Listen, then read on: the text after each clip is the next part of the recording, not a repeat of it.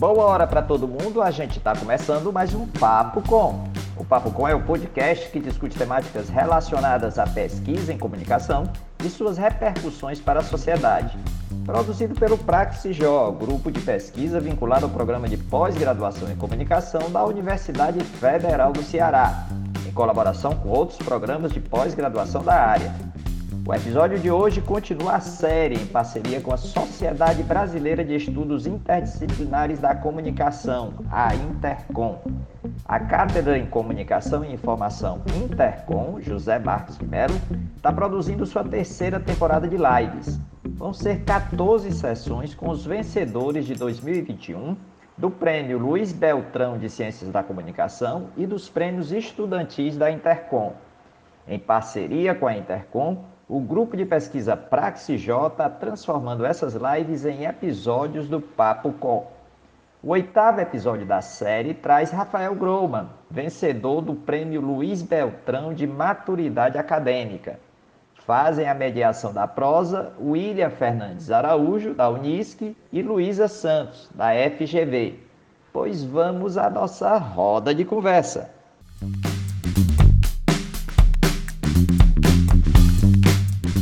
Obrigado pela presença nessa live da Cátedra, Cátedra da Intercom.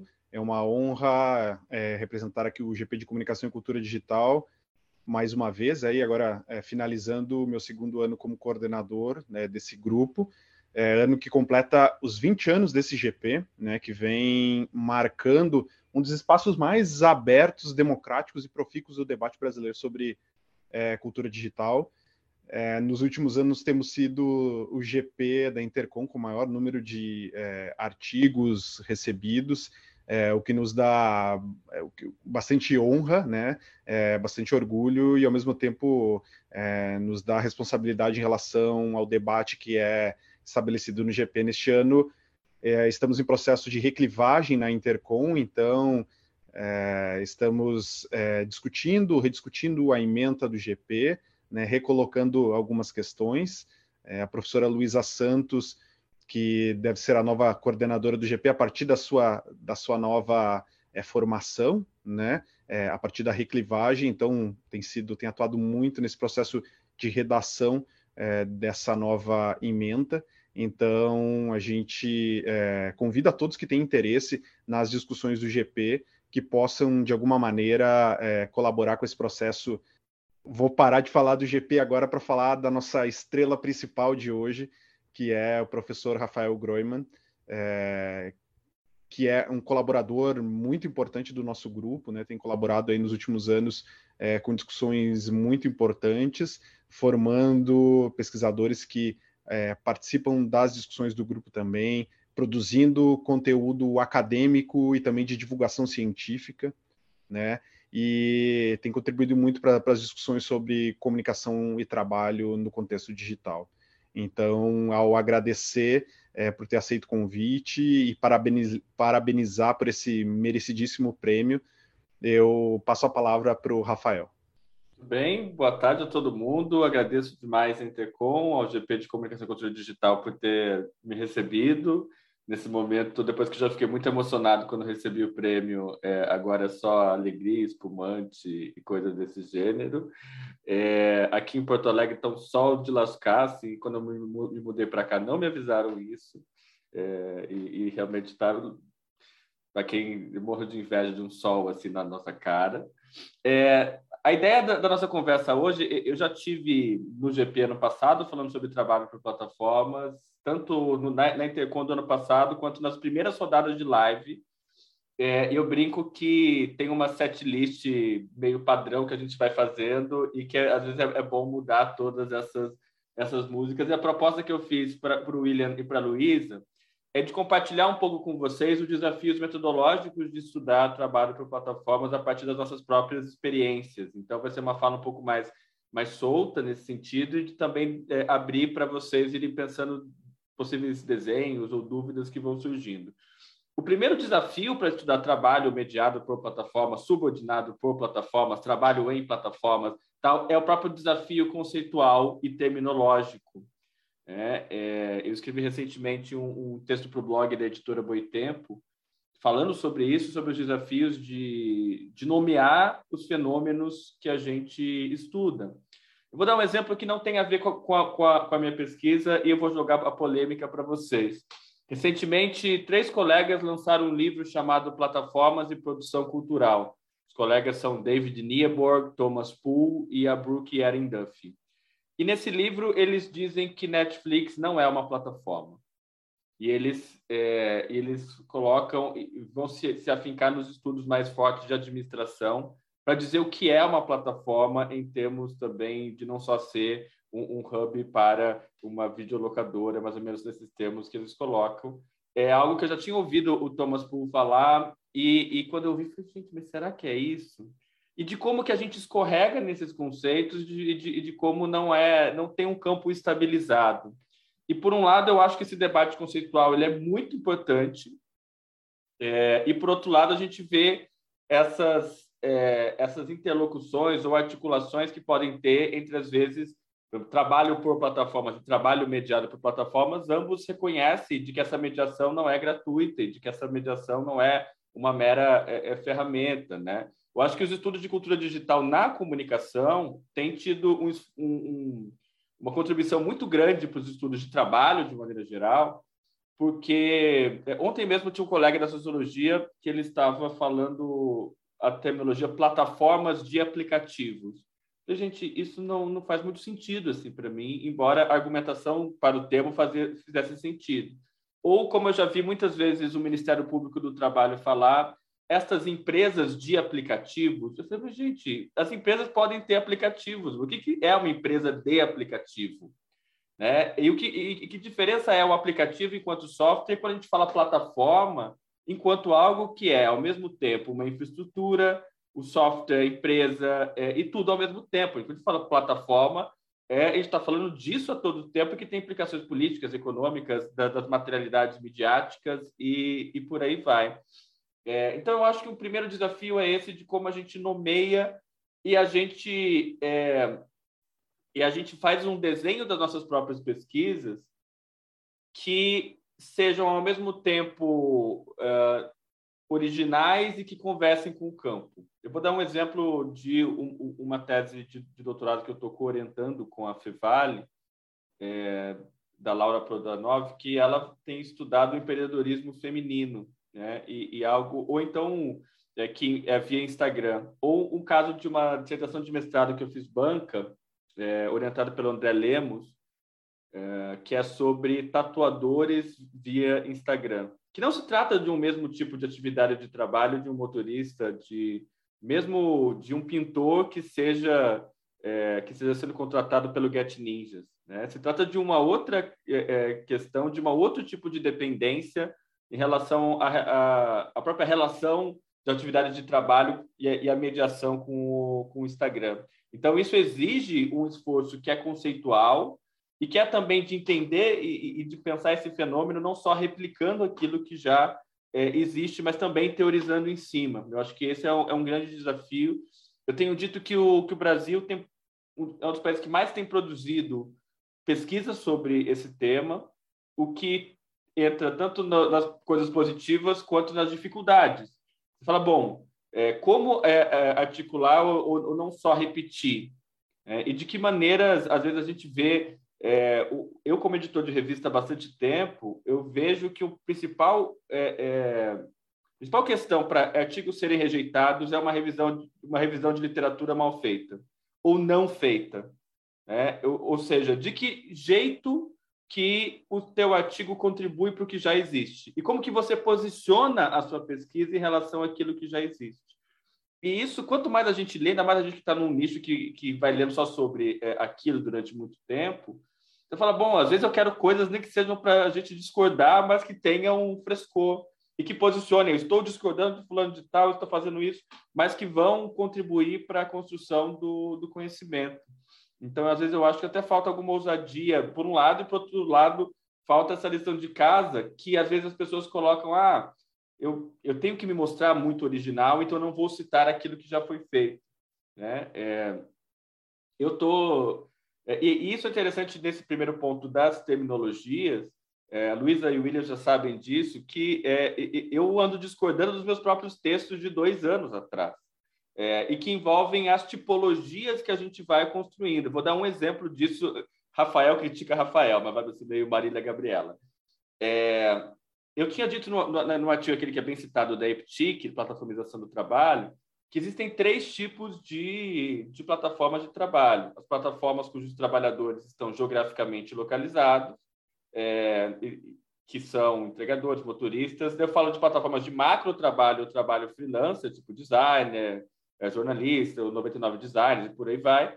E, e plataformas de micro trabalho, é, que são cujos trabalhadores alimentam dados com inteligência artificial. Só que, no andamento das nossas pesquisas empíricas, uma delas realizadas com o próprio William, a gente vai vendo como as mesmas plataformas de macro trabalho ou micro trabalho, elas são também marcadas geograficamente, ou seja, não é aleatório que um brasileiro esteja trabalhando para a Amazon Mechanical Turk em determinado projeto.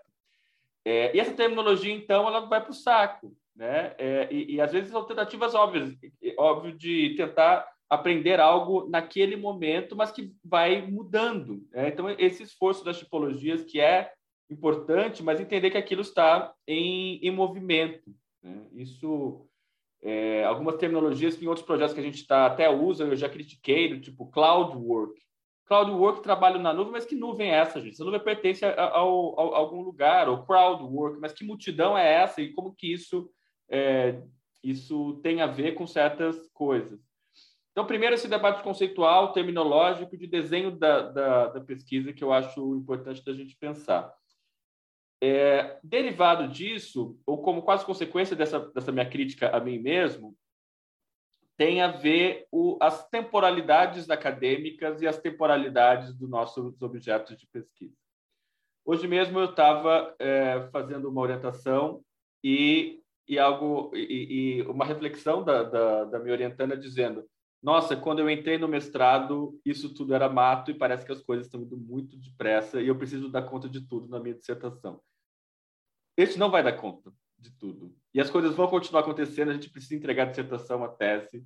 É... E aí, essas temporalidades que a gente, a gente fica com muita ansiedade se a gente quiser acompanhar tudo, tudo, tudo. Uma coisa é você querer acompanhar enquanto leitor, do que está se passando, do que a gente faz no, na própria newsletter do Digileba, do que está se passando por aí. Outra coisa é numa pesquisa, numa investigação de dois anos ou de quatro anos, a gente querer dar conta de tudo o, o que vem. Sei lá, é, eu tenho sido muito procurado por jornalistas para falar do X Infinity ou do, do, papel das NFTs. É algo que não estava no nosso radar há um ano e que agora passa é, a estar. Tá. Ou mesmo a greve dos streamers ou algo assim. Então, a gente tem essa, essa questão de algo que vai Imagina que há dois anos antes da pandemia se falava muito mais de motoristas de Uber do que de entregadores. E hoje eu recebi um, um e-mail de um colega editor de revista jornalística dos Estados Unidos, da Logic Magazine, e ele dizia, Rafael, é, textos jornalísticos sobre microtrabalho e trabalhadores que alimentam o sistema, esse sistema de inteligência artificial, a gente já está saturado disso. Ou seja, já é algo que está assim, muito, muito falado. Seja, e há dois anos a gente nem sabia muitas vezes o, o, o que era isso. Então, esse é, é esse é um, é um, grande desafio, inclusive, do que fica para daqui a 10 anos ou algo assim. E um outro que envolve essas temporalidades acadêmicas, que é também ligado a isso, que é quando a gente manda um artigo para uma revista, aquilo demora um ano, um ano e meio. E eu, tô, eu tenho um caso é, é, agora que o artigo, um dos casos que eu analiso, ele já nasce morto. É um artigo que não saiu ainda, vai sair nas próximas semanas. É, eu escrevi ele ano passado e uma das iniciativas que eu analiso chama Resto Paris, que é uma cooperativa de entregadores na França, com um caso muito interessante tal é, de como articula é, uma política pública da, da, da cidade de, de, de, Paris com um software livre de uma, de uma federação, mais uma cooperativa de entregadores, mais um selo de alimentação saudável. Essa cooperativa fechou faz um, dois meses. E aí, o, o, meu artigo que fala dessa cooperativa, eu não tive nem espaço para dizer ela fechou, porque a edição já estava diagramada e eu não tinha nem condição de, de fazer isso. Ou seja, o, o artigo já nasce com, com essa questão. E aí vem é, alguma uma questão que eu quero falar daqui a pouco, que é o papel da divulgação científica nisso. né, que é da gente acelerar algumas dessas, ou, ou, compartilhar alguns desses achados que não sejam só pelo, pela via acadêmica tradicional. E isso acho que mudou muito desde quando eu entrei no mestrado, por exemplo, que falava você não pode é, nem ir para o Intercom para falar do seu capítulo, porque isso tem que ser inédito. Acho que isso mudou também é, na última década. Então, primeiro ponto, os, os conceitos e, e, as terminologias e tipologias. O segundo, essa questão das temporalidades acadêmicas. Um terceiro ponto é realmente o chão, a, a, a cozinha de, de fazer pesquisa empírica com, com o trabalho por plataforma com as dores e as delícias disso. É, vou compartilhar algumas experiências com vocês. É, no projeto Fair Work que a gente entrou, a gente entrou quando estava assim, iniciando a pandemia. A gente falou, bom, vamos entrevistar os entregadores, motoristas tal, é, de maneira muito simples, cada um na sua cidade, é, nos pontos de encontro. Já estava tudo, tudo assim, muito desenhado. Aí veio pandemia. Entregadores não tem nem tempo é, livre, nem conexão, muitas vezes, para ficar no Zoom uma hora conversando com o pesquisador. É... E aí, o que, que a gente faz? Como é que a gente conversa? Não, não pode ir lá porque está no ápice da, da, da pandemia. Né? E, e, e, não pode ser na hora que está te entregando comida porque ele está trabalhando. Como é que a gente faz isso? Acabou que boa parte das nossas e, e vai, vai, sair um artigo depois disso, boa parte das nossas entrevistas foram por WhatsApp, com as dores e as delícias disso. É, é uma equipe de pessoas entrevistando. As entrevistas duravam dias, porque imagina um roteiro que é conversado, você vai pergunta algumas coisas, e, vem, em geral por áudio, porque é também como que as, as pessoas se sentem mais à vontade. Um, por um lado, é interessante que as pessoas refletiam mais sobre aquilo. É, por outro lado, você não tinha essa, essa coisa de olhar no rosto e de ver realmente o, o, o que está sendo aquele, é, aquele momento de entrevista, realmente no sentido é, tradicional. Mas era o único jeito possível né, de, de, de entrevistas por WhatsApp, assim, durando semanas, às vezes até não conseguindo finalizar por algum motivo aquilo para. É, outra coisa da, da, da, pesquisa empírica com, com trabalhadores é, é, por plataformas, especialmente nesses que envolvem alimentar dados para inteligência artificial, como os textos que eu e o William fizemos, seja no caso das fazendas de clique, que é outra, outra pesquisa que a gente faz sobre o assunto, tem a ver com esses trabalhadores assinam contratos de confidencialidade com as plataformas. É, e aí eles têm medo de falar qualquer coisa. É, e a gente já esbarrou duas, com duas dificuldades metodológicas nisso. Quando a gente escreve um, um, projeto, aquele projeto é lindo e maravilhoso, né? E aí teve um dos projetos que a gente escreveu que a gente queria, no final, fazer um, um, um vídeo documentário com esses trabalhadores e tal, contando suas atividades de, de, trabalho. Não deu e nem áudio deu, porque não queriam que, a, que pudesse a voz ser identificada. Agora, recentemente, a gente tentou fazer grupo focal. Também não rolou, porque nem assim pelo Discord, para não. Também não rolou. É, é, muito custo as entrevistas, as conversas, e muita é, observação em grupos de WhatsApp, em grupo de Facebook. É, canais no YouTube acabam sendo. É, eu acho que essa questão dos multimétodos é algo que é imprescindível nesse tipo de, de, de pesquisa.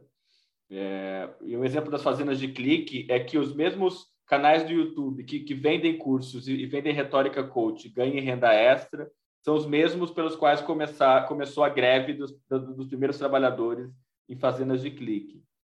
Uma outra questão interessante nessa de, de multimétodos é, existe um senso comum de que os líderes dos entregadores no Brasil são os entregadores antifascistas. E isso, eu acho até que essa posição é muito mais forte no exterior, quando eles falam, ah, entregadores no Brasil, entregadores antifascistas, com uma marca muito forte, Galo, entregadores antifascistas. Isso não é verdade. Né? É, a gente, é, eu Ludmila Billy fizemos um texto para o Journal of Labor and Society falando sobre isso. É, e a gente coloca. E aí, a, partir, a gente viu isso a partir também dos multimétodos. A gente contou com a colaboração do professor Fábio Malini, que coletou 300 mil tweets no dia da greve do ano passado. É, e aí lá a gente vê porque pelo Twitter você tem, em primeiro lugar, entregadores antifascistas e Galo, como assim, o que mais se comenta. Se você pega a cobertura da mídia tradicional, ou mesmo a mídia independente alternativa do, da greve, vai falar Galo, entregadores antifascistas. Se você for para o grupo do, do, do, WhatsApp dos entregadores, aquilo não é uma questão. Aquilo não é, é, aquilo é alvo muitas vezes de disputas, mas não tem a visibilidade que tinha tanto no Twitter, ou seja, na base e aí depois você vai, é, é aos poucos, descobrindo. Bom, os entregadores antifascistas têm um potencial de comunicação muito forte, mas em termos de organização de entregadores, primeiro não foram eles que foram os líderes da greve do, do, do ano passado. Teve uma rede que envolveu associações em Brasília e tal, e que eles são poucos. Eles fazem barulho, mas eles são têm oito, dez. E, e, é interessante que e esse é o ponto que eu vou falar é, daqui a pouco, esse é o tipo de coisa que a gente conversa com o sujeito de pesquisa também seja, a gente não está falando com algo com puramente um texto, é algo que, que, que tenha muito a ver com a, com a vida cotidiana, né? Então essa questão das dificuldades metodológicas do como a gente vai a gente vai é, cruzando esses esses dados. No caso de um outro orientando, o Fabrício Barili, que está estudando plataformas de vigilância em relação ao trabalho remoto, ele queria muito entrevistar os engenheiros que, que, que, construíram, que programaram esse software de vigilância do trabalho. Chegou a conseguir entrevistar um. É, mas o que ele está fazendo é uma tecnografia nos termos da Taina Busher é, em relação a esses softwares de, de vigilância. E isso já traz alguma e, e, questões muito interessantes em relação aos sentidos e as materialidades de, de vigilância no trabalho hoje.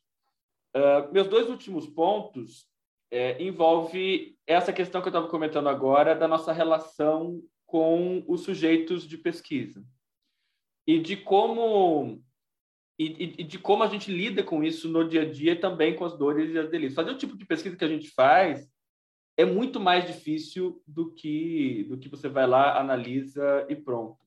É, boa parte das nossas pesquisas hoje são pesquisas ação, é, ou seja, o, o Fair Work ou o Observatório do Cooperativismo de Plataforma, eles têm como propósito é, que tenham impacto nas políticas públicas, que tenham é, impacto na discussão pública, que tenham impacto em, em legislações e, e mesmo em protótipos de plataformas. E isso exige um envolvimento que é muito interessante, ao mesmo tempo que também é, é, é bem complicado. Né? Um exemplo é, no âmbito do Fair Work, no Fair Work a gente avalia as principais plataformas de trabalho do mundo e a partir, de princípios de trabalho decente. E, a partir disso, a gente pressiona as plataformas em 20 países no mundo é, rumo a princípios de trabalho decente. Só que não é uma coisa do tipo, ah, a gente vai lá, avalia a Uber e pronto. Né? A Uber existe, tem um escritório, tem pessoas que também têm suas próprias estratégias e tal. Né? É, então, por um lado, é super interessante ver como algumas dessas plataformas só falaram com a gente quando viram que tinha Oxford no meio. É, e aí, nossa, ah, falou inglês, que chique, tipo Luciano Gimenez, assim. E aí de ver um pouco desse, desse impacto, de como a gente usa isso como uma tática também, menos como uma coisa, quer dizer, no, no momento que se fala muito de decolonial, de como a gente enfrenta esses sistemas também, de que maneira que a gente vai, pode usar isso a nosso favor e não sermos só é, base de dados para pesquisas gringas. Isso é algo que a gente está muito em mente. Assim. E isso das plataformas serem vivas significa que a gente vai estar tá fazendo alguma coisa e elas também vão estar tá fazendo isso. Eu vou dar alguns exemplos sem citar nomes. É, nessa pesquisa a gente conversa não só com os trabalhadores e também faz pesquisa documental, como a gente fala com as plataformas e pede para elas de que maneiras que elas cumprem os princípios de trabalho decente. É, porque a gente joga com a própria questão da imagem pública das plataformas. E aí você imagina que na semana que uma delas entrega as evidências para a gente, vai é, o presidente da plataforma no principal jornal do país e diz: Nós estamos comprometidos com o trabalho decente. no, um dia antes de enviar as evidências. Aí, um, um, outro dia, eu contei isso até no, naquele podcast Tech Won't Save Us, que, aliás, para quem não conhece e gosta desse sistema de cultura digital, recomendo muito esse podcast, Tech Won't Save Us. É, a, algumas plataformas reuniram-se e, e, e, pediram ajuda para um think tank é, ligado a empresas para construir uma carta compromisso de trabalho decente em plataformas digitais. Quando a gente vai ver, é, é quase um washing dos princípios dos nossos, é, do nosso projeto, e que, pelo que a gente é, é imagina, era algo do tipo: ah, o Rafael e o grupo deles vão lançar o relatório, a gente abafa o relatório deles na mídia, mostrando como a gente já está comprometido com isso. E quando eu falo que isso, ao mesmo tempo, é o mais interessante e, ao mesmo tempo, o, o, o, mais delicado. De que estratégias e de que maneiras que a gente também se protege e a gente é vigiado, enfim, também por essas é, é, é plataformas. É, logo depois que eu dei uma entrevista no, podcast gringo, algumas pessoas de algumas plataformas, algumas pessoas grandes das plataformas começaram a seguir as redes do, do nosso grupo de, de pesquisa. Então, isso é também um desafio metodológico que é importante quando a gente trabalha com pesquisação. É, semana que vem, ontem eu recebi um convite super inesperado da Câmara dos Deputados, me chamando para falar numa audiência pública semana que vem sobre essas questões do fair work, porque eles querem enfrentar essa questão legislativa em relação ao trabalho por plataformas. Então, acho que mostra, por um lado, o impacto do, do, do tipo de pesquisa que a gente faz, mas, por outro, também os desafios de lidar com isso, né?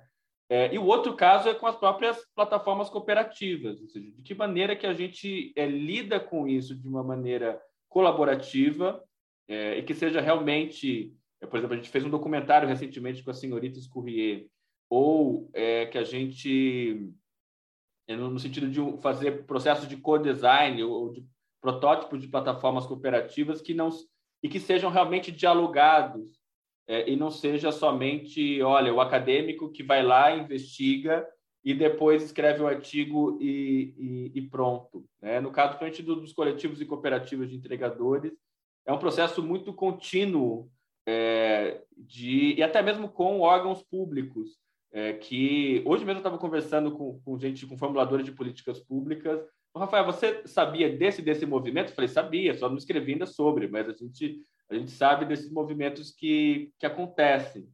Então, é, é bom que a gente, de, de tédio, não morre com essas, com essas coisas. E, por fim, ligado a isso, é o papel da, da comunicação científica. É o papel da divulgação da ciência. É, e de que maneira a gente precisa ocupar os espaços para é, é, comunicar a ciência.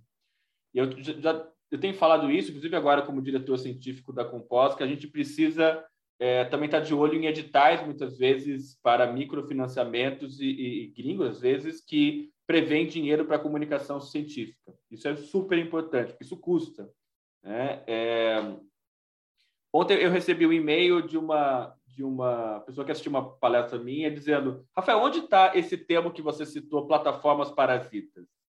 eu falei, está no artigo que ele está sendo escrito. Mas a gente já, já fez em algum. É, já tem um outro texto de jornal, de revista, que o, o termo, ou em próprio live, que está circulando. Eu não posso parar de falar só porque ainda não está escrito no artigo acadêmico. É, ou os repositórios de pré-print mesmo, que a gente teve agora recente um texto em muitas mãos é, que vai sair na New Media Society, como a revista autorizou, a gente já publicou o artigo no repositório de pré-print. O nome dos textos chama Platform Scam. É, e, ele, e ele já está, para quem quiser ler, e, e se está disponível. Isso é importante. E de que maneira que a gente constrói também, é, como a gente tem feito muitos produtos, a gente fez documentário, a gente fez vídeo. Ano passado a gente fez um game que chama Jornada do Trabalhador de Si Mesmo, que é a história de motorista da Uber que tem que, ao mesmo tempo, pagar seus boletos e, e se organizar coletivamente. Um orientando de iniciação tecnológica fez um toolkit sobre cooperativismo de plataforma na área da comunicação. É, e agora a gente está preparando uma série de vídeos animados explicando as fazendas de clique. A gente já fez um infográfico e agora está preparando uma série de vídeos animados, porque e, e de, de, tornar isso quase como um curtas ou, ou pequenos curtas de ficção em relação aos achados de, de pesquisa. Ou seja, de que maneira a gente vai tentando se aproximar de outros públicos é, dessa forma. É, isso eu acho que tem mostrado algum tipo de resultado, porque é a partir desses, é, desses textos que não são acadêmicos que nas últimas semanas a gente foi procurado pela Globoplay, que está fazendo um documentário que quer colocar a questão das fazendas de clique, e pela BBC de Londres, que está querendo, está gravando um documentário sobre trabalhadores em plataformas de, de microtrabalho no sul global. É, e se fosse esperar o artigo acadêmico sair, isso ia demorar um, um, certo tempo. Isso é também um desafio metodológico, de que maneira que a gente comunica é, a nossa pesquisa como resultado do processo de pesquisa e não um mero apêndice, e não uma mera coisa que sai, é, é cai do céu. E aí, como último exemplo, eu participei faz umas três semanas de um evento do Instituto Data and Society, que foi muito interessante. Eles pediram para as pessoas escreverem parábolas sobre inteligência artificial no sul global. E me chamaram para ser debatedor numa mesa em que as pessoas escreveram e gravaram em áudio contos, narrativas literárias, a partir das suas pesquisas. Eu falei, nossa, gente, eu quero fazer isso é, no Brasil, sabe? É, e, e, de algo que, que, que, que, vai, que vai entrando, enfim, é, em um, uma série de outros, a CAP chama de produtos, né? mas de, de, de processos e de, e de possibilidades de construção do conhecimento, de circulação do conhecimento, que não só os artigos. E uma coisa acaba retroalimentando a outra. Mas são essas as primeiras notas metodológicas e fico muito é, à disposição de vocês para compartilhar, trocar ideias e, e, e tirar dúvidas sobre essas questões. Obrigada, Rafael. Acho que trouxe várias, enfim, questões iniciais aí para a gente é, pensar sobre esse tema e sobre as questões metodológicas. Eu e o William combinamos que a gente vai. Eu tenho alguns comentários e, e talvez perguntas, não sei exatamente se são perguntas. O William tem também, e daí a gente vai fazê-las. Uh, se surgir alguma pergunta aqui, a gente faz para você também. E daí vai mais uma rodada de você é, falando sobre esses tópicos que a gente vai trazer. Pode ser? É, então, eu gostei assim da tua fala é, por tocar em duas questões que eu acho que sempre aparecem assim no, no nosso GT, né, de comunicação e cultura digital e que são compartilhadas, talvez sejam três coisas, são compartilhadas com, enfim, com quem pesquisa internet, plataformas digitais, cultura digital, etc. Eu acho que a primeira é essa questão uh, que tu trouxe, né, dessa certa efemeridade dos nossos objetos. Acho que essa é uma questão que sempre surge e que também eu acho que angustia muito, assim, principalmente quem está fazendo pesquisa de mestrado é, e doutorado, porque é do tipo isso, eu posso estar pesquisando algo que desapareça, Uh, e eu acho isso tanto uma angústia quanto, na, na verdade, um, um, convite a gente a pensar sobre esse lugar da pesquisa, né? De, uh, e aí talvez tenha uma pergunta. Porque uh, eu acho que a, a, as pesquisas né, que a gente faz, quando a gente está lidando com tecnologias e com coisas que são novas, vamos dizer assim, elas talvez não tem, talvez não, eu acho que elas não têm esse papel só de, né, eu vou trazer este assunto à tona ou investigar aqui algo que ainda não foi investigado, uh, e, e, aí se ele desaparecer, isso desapareceu, mas não também, porque uh, quando a gente faz pesquisa, a gente também faz um registro, né, de um momento do tempo, de um determinado contexto, de uma determinada situação, que vai, né, ao longo, ao, ao longo dos anos e, e, nesse campo de estudos de internet, de plataformas, vai fomentando outras pesquisas, né? Mesmo que, sei lá, eu pesquisei o Snapchat, daí depois o Snapchat praticamente morreu, não é meu caso, mas né? uh, de, isso serve sei lá, para eu pensar os stories do Instagram ou para eu pensar outra coisa, para outros pesquisadores entenderem esse contexto para a gente ter esse registro, esse momento, né? Então, uh, eu acho que eh, os objetos, eles são né, efêmeros, isso é uma angústia, mas também ao mesmo tempo a gente entender que esse trabalho de pesquisa também é aí contando essa história e fazer esses registros que talvez não fossem feitos uh, de outra forma, né? E aí a minha pergunta sobre isso, daí depois tem mais dois comentários, é, é também assim como é, e aí você estava falando, né? Eu acho que uh, tá um momento muito agitado para o tema que você pesquisa, mas também como assim lidar com essa talvez tentação, né, de, de estar sempre é, muito atualizado ou sempre tem algo mais novo a ser pesquisado. Como lidar com isso enquanto pesquisador dessa área e entender que a gente não vai pesquisar tudo de mais novo, né? É, por, porque justamente esse tempo de pesquisa que eu não vou sentar aqui e saber tudo sobre esse assunto e conseguir dados, etc., é, no tempo em que as coisas no mundo transcorrem. Então, também um pouco como lidar com, com, com essa tentação e, e, e é, essa dinâmica um pouco. E aí, outra questão que tu trouxe que eu achei muito interessante sobre uh, a, os desenhos metodológicos, né? Como o, esses objetos vão colocar desafios uh, de como a gente vai conseguir coletar dados sobre eles, em torno deles, dos usos deles, e que isso exige dos pesquisadores uma criatividade nos, seus, nos desenhos metodológicos, né? Como que eu vou, então, encontrar, eu, eu tenho aqui o desenho de pesquisa ideal, mas talvez eu não consiga acesso dessas formas, seja porque as plataformas não querem falar, os desenvolvedores não querem falar, porque tem contrato de, de confidencialidade, ou por N outros motivos, uh, e isso né, vai fazendo com que o pesquisador tenha de fato que desenvolver essa criatividade metodológica e fazer uma adaptação, né, frente às limitações desse objeto de pesquisa. Eu acho que tipo esse movimento é um movimento de pesquisa em si, assim. Então achei muito interessante que tu trouxe essa questão uh, e como ela se expressa especificamente no uh, no trabalho por plataformas. E aí, por fim, uma pergunta assim que eu, eu queria entender como é, que que aparece, que se expressa e também é, de que forma é investigado os aspectos mais interseccionais assim do trabalho por plataforma relacionado a raça e gênero, assim, o que, que tu vê vem sendo desenvolvido e, uh, enfim, uh, falar um pouco sobre essa questão. E daí agora passo para o William nas suas considerações, daí volto para ti.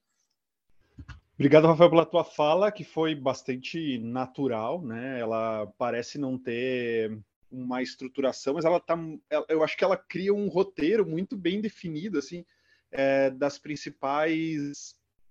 É, não vou usar, eu não gosto do termo controvérsia para falar disso que eu vou falar, mas é, de, de, de, questões complexas da vida do pesquisador contemporâneo, assim, de modo bastante geral. Eu acho que tu fala em específico da tua trajetória e do, do teu campo de pesquisa, mas eu acho que elas é, são bastante amplas, né, e que nos colocam frente a várias é, encruzilhadas, e me parece que é, pelo teu caminho, o caminho que tu vai construindo, pelas discussões que tu que coloca, inclusive pela crítica dos próprios, dos próprios textos, assim, vai traçando um caminho interessante e a gente pode voltar a isso e discutir isso. Mas eu queria é, só que, que, tu comentasse, que eu acho que é muito importante na tua obra, e a gente está falando aqui de é, um prêmio que agracia um pesquisador emergente, é, falar da questão da centralidade da comunicação nesses processos de trabalho né, que tu investiga.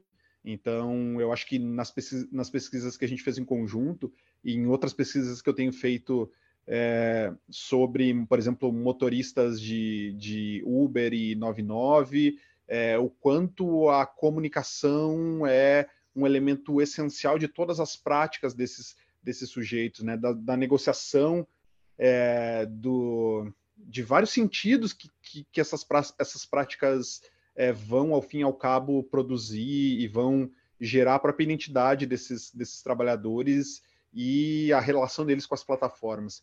Então, acho que o teu trabalho contribui bastante nisso para o nosso campo, né? Em marcar muito bem, a todo tempo e sem ser negligente, a importância da, da comunicação. Eu queria que tu comentasse esse aspecto e destacasse isso. Beleza. É, primeiro, essa questão, obrigado pelos comentários generosos é, e pela interlocução de sempre.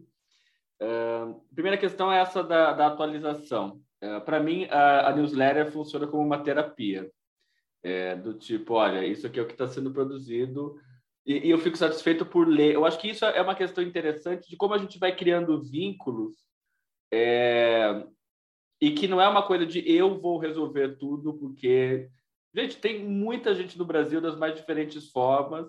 Então, dizer isso mesmo para uma é, é, orientação, você não precisa ficar se debruçando em projetos de lei, porque tem toda uma galera do direito que está debruçada sobre isso e que não, não precisa sair do zero, sabe? Tem o pessoal já que está discutindo isso. É, eu, eu falo para os meus orientandos que eu estou quase criando um Google Docs com assim temas de mestrado e doutorado. Assim. Eu adoraria orientar. Assim, isso vai desde assim coisas que eu adoraria é, orientar. desde a reestruturação brutal que a Rede Globo está passando em termos de trabalho, é, que é um super caso de, de reestruturação no mundo do trabalho, até OnlyFans. Eu até fiquei sabendo nesses tempos que criaram uma plataforma cooperativa de trabalhadoras sexuais. É um tema que eu nunca, eu já li muita coisa, tem colegas que estão estudando, mas que eu nunca fui é, é, atrás. Então, acho que primeiro, nunca assim, fiz pesquisa eu empiricamente sobre isso, né? Já dei parecer e tal. É, então, eu acho que é essa, essa coisa de, bom, não quero dar conta de tudo, vou ser um, um bom leitor também. E, e, essa questão da articulação, e mesmo internamente, a gente, é, é, às vezes me perguntam isso, eu acho que é importante falar, de que boa parte dessas pesquisas a gente faz é, em equipe, né? É, e que envolve é, e que envolve esses, esses diferentes aspectos. E um outro ponto interessante, isso que a Luísa falou do registro é muito importante. O meu mestrado foi sobre jornalistas freelancers, há quase 10 anos. E hoje, relendo aquela pesquisa, tem vários elementos antes das plataformas que já estavam lá. Já estavam no campo da, da, da comunicação, né? E o quanto a gente vai descobrindo coisas no processo. E que isso vai gerando spin-offs intermináveis. É, a gente só descobriu as fazendas de clique porque a gente estava numa outra pesquisa que era sobre um outro assunto, a gente foi obrigado a rever porque achamos algo muito interessante e que valia a, a, a pena mudar. Agora, nas fazendas de clique, a gente descobriu algo que também não estava previsto, que é a indústria da fofoca de celebridades mantida pelas fazendas de clique. Isso é super caso, inclusive, é, é, em, termos de, de comunicação. Você vai gerando quase assim demogorgons que nunca vão vão vão surgindo. É, mas eu acho que a principal ponto para não ficar é, a Ana a Ana tá por aí e, e, o Marcos Dantas, o, o orientador dela, esses dias colocou: gente, eu não estou dando conta de tanta coisa que sai, menos o menos o, o, o Rafael Groma que não dorme, eu já desisti. Mas é, eu durmo bem, aliás. Mas eu acho que tem a ver com é, olha, tem tudo isso é, é, é, acontecendo. Não vou dar conta de tudo, mas as coisas estão aí para quem quem quiser. Amanhã mesmo a gente vai fazer um, um evento com a Wendy Chun. Aliás, é, é, o pessoal dos meus colegas da Unicinos, o Gustavo Fischer, especialmente, é um dos pioneiros da, da, na leitura da Wendy Chun. Ela lançou um livro novo semana passada, é, eu estou lendo o livro ainda. Gente, mas como entrevista. Eu estou para entrevistar ela faz um tempo, porque essa é uma tática também nossa, do tipo, não dou conta de tudo. Vamos lá conversar com o autor, me explica teu livro, vamos lá conhecer um pouco mais sobre isso, para a gente. Porque não quero pagar 200 reais num, num livro agora, então me manda o, o, o, PDF você mesmo. Tem que ser cara de pau nesse sentido mesmo. Então, é, é, essa é uma primeira questão da, da atualização. Senão a gente pira realmente com as coisas é, novas que vão, que vão vindo. É, e essa questão da parceria e, e do trabalhar junto. Né? E, por exemplo, a ISAF, que está aqui, que também é um grande exemplo de, o, o, de começou a estudar blogs de moda e como se tornou a grande referência brasileira sobre é, influenciadores e influenciadores, que vai nascendo esses spin-offs que eu vou falando, que vai tomando conta que a gente é, é obrigado a estudar aquilo. É, eu procurei há um tempo um colega das Filipinas chamado Jonathan Ong, é, que ele tinha estudado indústria da desinformação nas Filipinas e com a questão dos, dos, trabalhadores que alimentam a indústria da desinformação. E eu vi que ele estudou fazendas de clique também nas Filipinas e propusemos um dossiê que conecte o universo que eu estou estudando com o que ele está estudando. Isso vai ser vai ser publicado na Social Media Plus Society. A gente terminou agora de avaliar os, os, os trabalhos e é muito interessante que a gente recebeu projetos ou artigos de, de temas e pessoas assim de tudo quanto é lugar e desde coisas assim a desinformação na venda de óleos essenciais cara é, é e, e, e, com um recorte de gênero inclusive e um recorte não ocidental eu nunca pensei nessas conexões por exemplo mas aí é quando a gente vai mobilizando e organizando coisas que você, a gente vai é, ajudando também a fomentar outros debates ou outras, ou outras teses, dissertações. Acho que isso é importante. Sobre a questão da interseccionalidade, é, ela, eu tenho uma orientanda minha que trabalha com interseccionalidade no trabalho de jornalistas aqui no, no Rio Grande do Sul. É, e depende muito do, do que, que a gente está. Eu acho que sempre o desenho da pesquisa é o que, que a gente quer responder com ela. Por exemplo, no Fair Work, a gente avalia as plataformas, a gente não faz um perfil de trabalhadores. Mas se a gente for fazer perfil de trabalhadores, lógico que assim, a interseccionalidade é, é essencial para pensar trabalho doméstico ou para pensar é, Get Ninjas, por exemplo, que tem uma série de, de, de, atividades, e isso que envolve. A gente tem dialogado muito com a Fernanda Carreira, que propôs metodologicamente a, a roleta interseccional. É, ela está organizando agora um, um dossiê com outros colegas na revista Fronteira sobre interseccionalidade de plataformas digitais. É, no âmbito do trabalho de plataformas, tem alguns, é, alguns trabalhos que já vão pensar a questão da raça no trabalho de plataforma. É, eu ainda não vi um que seja sobre, por exemplo, 70 mais no trabalho de plataformas, mas eu queria ver também. Nas fazendas de clique, a questão de gênero é muito importante, né, porque isso também foi algo que a gente já achava e o, e, e o empírico acabou é, é, confirmando essa questão de que são mulheres que, inclusive, é, é, com a pandemia perderam o emprego e que e que acumulam trabalho reprodutivo com o, o, o trabalho das fazendas de clique, cuidando de filho, cuidando da casa e tal. É, e pensar, por exemplo, como o perfil do, do, da, dos trabalhadores das fazendas de clique são de frações de classe distinta dos trabalhadores que eu e o William é, é, analisamos da Apple e da Lionbridge, que são pessoas que falam inglês, que são formadas é, e que formadas em comunicação, engenharia, em letras, que não fazem parte, é, o, que não comungam de, de práticas comuns é, a princípio. Então, eu diria que a, a, a interseccionalidade, essa visada interseccional acaba sendo uma, uma uma prerrogativa, inclusive para pensar questões que são muito importantes, muitas vezes são esquecidas, de branquitude, de, e, e, que muitas vezes são colocadas como, como algo universal. Né? Óbvio que a cada pesquisa vai tendo as suas é, especificidades, mas é algo que eu acho que é, é, é muito importante de colocar desses marcadores. É, e isso que o, o, William coloca do papel da, da comunicação é muito doido. Eu estou dando uma disciplina no, no PPG aqui, que é junto PPG de comunicação, economia, administração e direito sobre economia de plataformas. E aí é o tal de quem é da comunicação não entende o que é subordinação algorítmica. E aí, às vezes, os outros não entendem o que é governança. E o pessoal dos outros PPGs vieram dizer que gente, eles não entendem o que a gente chama de materialidades. E, e, e é muito de inovadores e as delícias. Os alunos reclamam nossa, tem que fazer trabalho com aquele lá, que não sei o quê. Mas, ao mesmo tempo, é, ao mesmo tempo, é, aí tá, tá, a graça, e cada vez mais, e, e o William sabe disso, é, é, junta-se uma militância epistemológica com uma, com uma série de também pressupostos e de empiria que a gente tem visto, que é a comunicação quem tem a faca e o queijo na mão para dar as melhores respostas para esses desafios, em termos de entender as articulações e as complexidades desses fenômenos. Por exemplo, isso que eu estava dizendo da, da, da nomenclatura, é, o que é uma empresa de, de, de aplicativo, né? É, ou do, do, que se trata de, de entender é, que uma pessoa que vende bolo de pote é, via Instagram não é a mesma pessoa, não é a, a, a mesma atividade de uma pessoa que vende bolo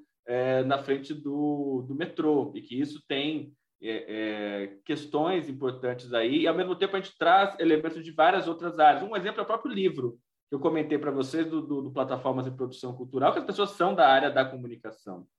É, e a isso se junta também uma postura de como nós brasileiros construímos teoria dialogando com o norte, mas sem sermos submissos a eles. Isso, para mim, é, é, uma outra questão que eu acho é, que eu adoro, assim, de, de, de também provocar. Eu acho que isso é, é algo super importante, né? de, de questionar e, e, de não nos colocar, vocês estudam essa, essa caixinha. Não, por que, eu não posso ir, ir, na, lá, na Big Data in Society e só tem que produzir o estudo de caso no Brasil? Não, eu quero produzir uma teoria, eu quero colocar é, e, e, produzir também artigos, obviamente, embasados empiricamente, mas que sejam proposições também teóricas, também epistemológicas. Eu acho que esse é um, um enfrentamento importante.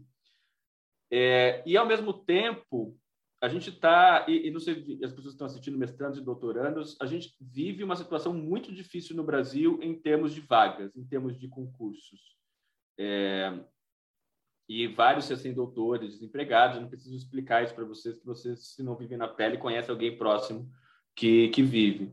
Por outro lado, eu vejo um monte de vagas na gringa, eu até esses dias juntei tudo e mandei na, na, na lista da, da, da e que colocam lá, queremos alguém que estude comunicação no sul global. Queremos, às vezes até as pessoas vêm falar comigo, Rafael, você não conhece ninguém no, no, no Brasil, a gente quer contratar alguém da América Latina.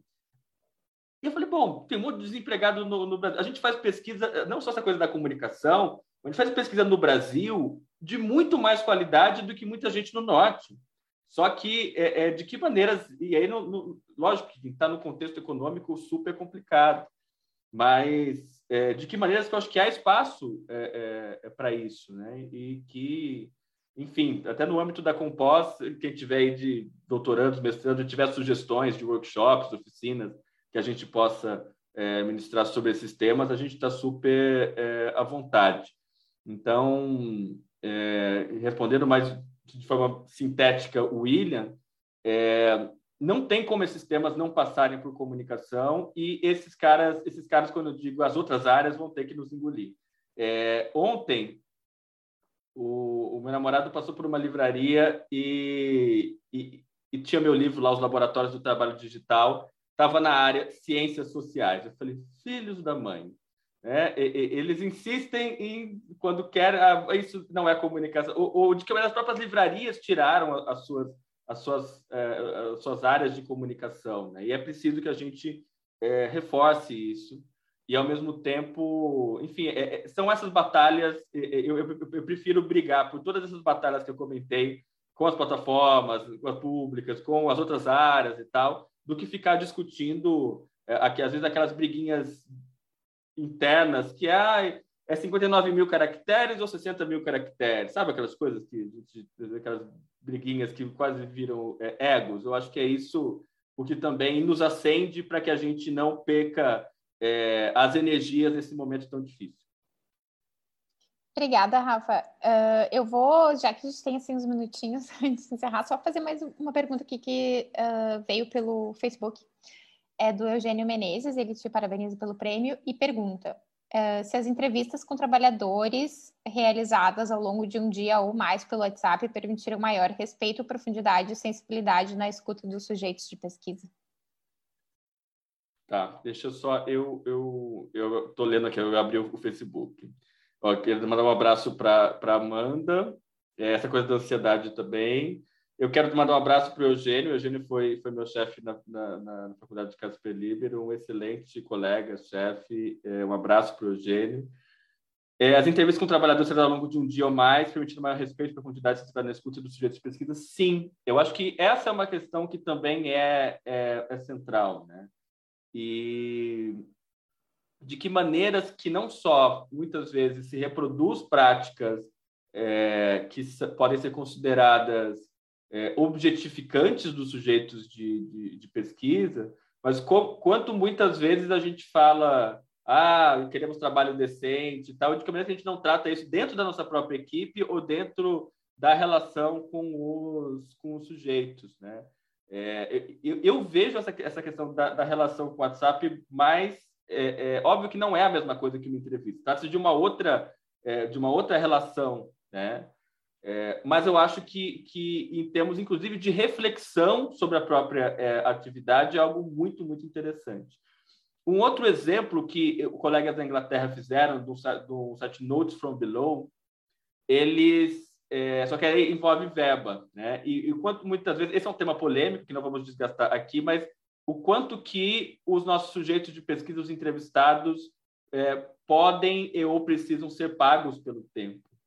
É, é, se eu estou entrevistando uma trabalhadora doméstica que depende daquele tempo, uma hora, e que esse tempo é usado para o, o trabalho, os nossos, nossos comitês de ética entendem que não, isso não pode é, é e tal, é, mas que é, é uma questão, né? eu não vou resolvê-las aqui, eu quero só jogar essa, essa, essa questão.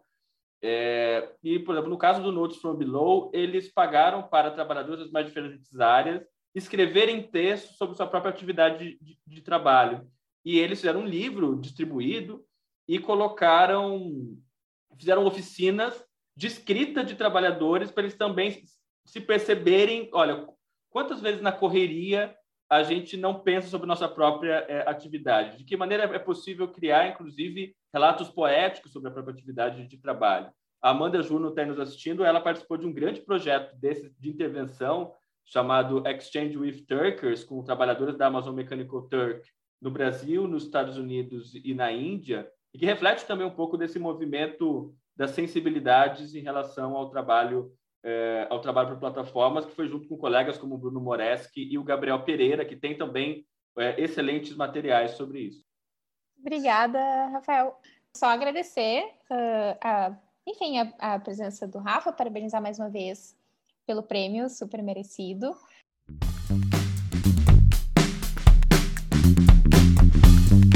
E o Papo Com dessa semana está terminando.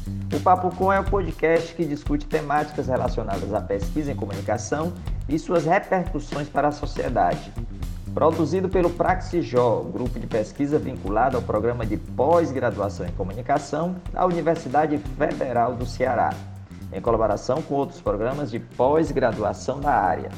Eu sou Edgar Patrício, professor do curso de jornalismo e do programa de pós-graduação em comunicação da Universidade Federal do Ceará. Bruno Balacó produz comigo Papo Com. Ele é doutorando em comunicação aqui do PPG Com UFC. A gente agradece muito a sua escuta. E você pode enviar sua crítica ou sugestão para podcastpapocom.gmail.com. Você também pode acompanhar as novidades do Papo Com no arroba podcastpapocom. Até a próxima semana, gente!